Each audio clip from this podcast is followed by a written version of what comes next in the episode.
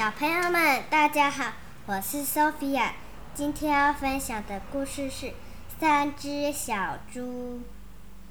有一天，猪妈妈跟小三只小猪说：“宝贝，你们已经长大了，应该自己生活了。”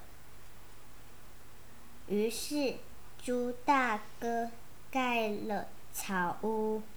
猪二哥盖了木屋，猪小弟花力气搬来沉重的砖块，盖了坚固的砖屋。大野狼出现了，想吃三只小猪。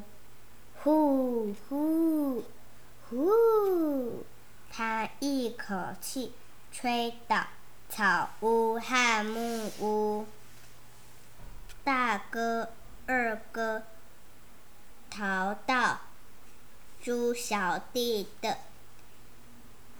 家。这一次，大野狼吹都吹不倒。三只小猪。高兴的又叫又跳，大声欢呼。小朋友们，今天的故事已经说完了。我是第一次讲故事，我最近一直在练习拼音，以后还要听我讲故事哦。拜拜，祝你们有个美梦。